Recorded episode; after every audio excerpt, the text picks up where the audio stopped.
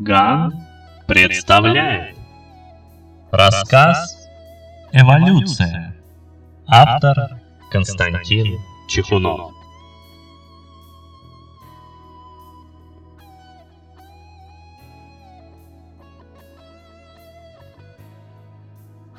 Закрылся последний ящик письменного стола. Неестественно глухо охнув пустым нутром. И этот звук почему-то отозвался в душе Анатолия волной боли и тоски. Он словно почувствовал, что прежняя жизнь для него заканчивается навсегда, и возврата к ней уже не будет. Он бросил последние личные вещи в большую картонную коробку и туго перехватил ее скотчем. Идеально чистая поверхность рабочего стола, уже бывшего, выглядела уныло и сиротливо. Экран погасшего монитора напоминал черное окно в бесконечную ночь, такую же беспросветную, как и будущее Анатолия. Мужчина окинул взглядом своих бывших коллег. Кто-то делал вид, что сосредоточен на работе и старался не смотреть в сторону бывшего сотрудника. В чьем-то взгляде читалось искреннее сожаление. А некоторые даже не пытались скрыть неприязнь или всем своим видом выражали удовлетворение. Интересно, а сколько среди них обычных людей, подумал Анатолий. Может, я остался последним? Пожалуй, стоило попытаться скрыть этот факт и тогда. Возможно, удалось бы сохранить работу дольше. Он шел между рядами бесконечных столов и старался не смотреть по сторонам. Чужие взгляды нестерпимо жгли спину, и он едва удержался от позорного бегства. «Иди, иди!» Напутствовал его вслед молодой мужчина с неестественно высоким тембром голоса. «Таким, как ты, не место среди нас!» Лишь закрыв за собой дверь, Анатолий почувствовал облегчение. Все началось в начале 21 века, когда неожиданно, вопреки здравому смыслу, пошли в моду операции по перемене пола. Подавляющее большинство населения планеты встретило новое веяние враждебно. Политики и общественные деятели жестко осуждали новоявленную тенденцию, а кое-где транссексуалы даже были поставлены вне закона. Но вода точит камень. Все громче звучали голоса правозащитников. Все чаще транссексуалы стали попадать во власть. Процент людей, изменивших пол, стремительно нарастал, и одновременно росла толерантность общества. Прошло совсем немного времени, и они всерьез стали требовать себе дополнительных прав и льгот. Вскоре им разрешили заключать браки в любых комбинациях и усыновлять детей. Дальше больше. Ратуя за свои права, трансгендеры все чаще стали превозносить себя над остальными людьми. Они начали объединяться в сообщество и приобрели определенный вес – Человечество не успело опомниться, как изменивший свое естество индивидуум заполонили полмира и грозились занять его весь. Возникла огромная организация с колоссальными возможностями, чьи люди сидели на всех ключевых постах. Они принимали нужные им законы, избавлялись от неугодных людей. Сторонником традиционной семьи становилось быть не только не модным, но и позорным. Такие люди уже не могли рассчитывать на нормальную работу и достойное положение. Незаметно нормалы оказались причисленными к низшим слоям общества.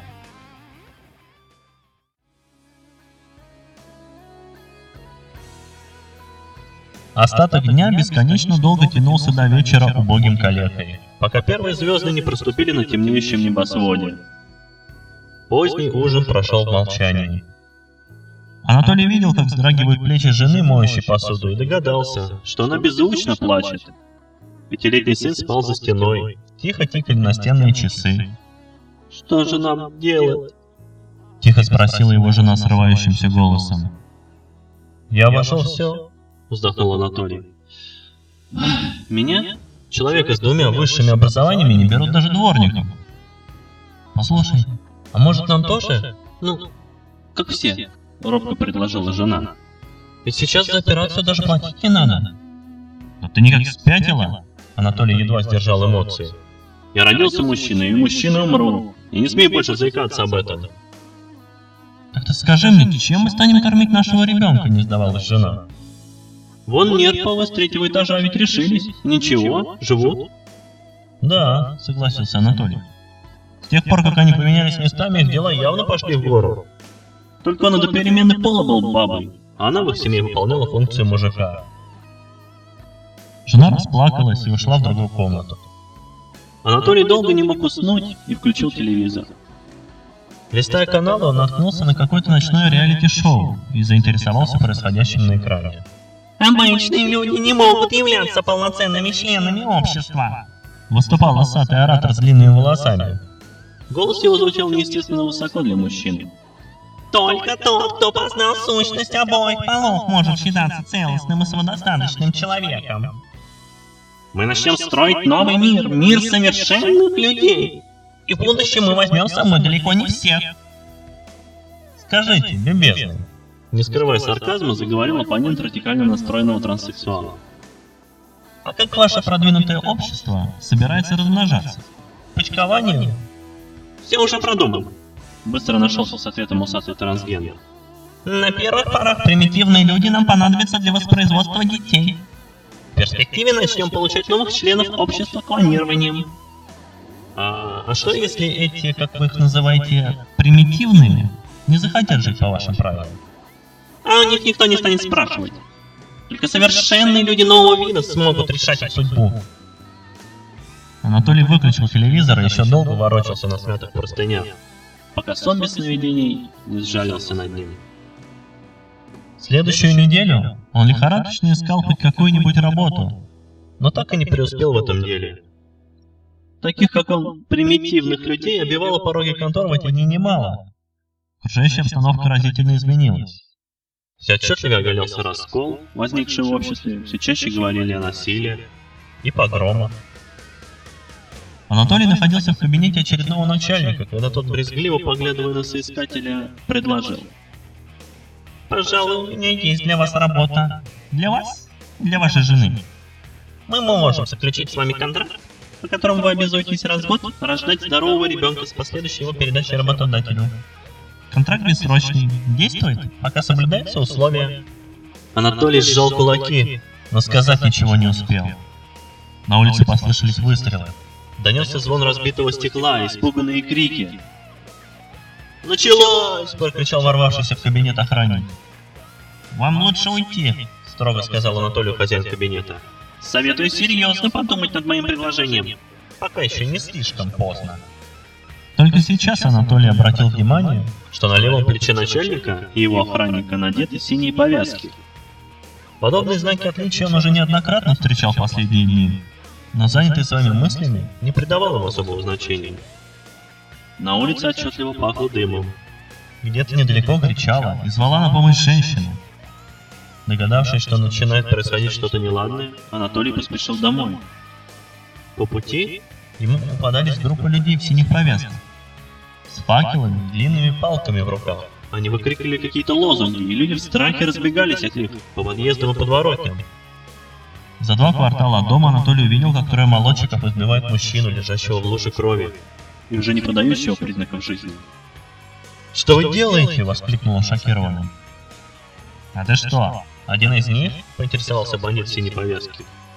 Нет, Соврал Анатолий, начиная понимать суть происходящего.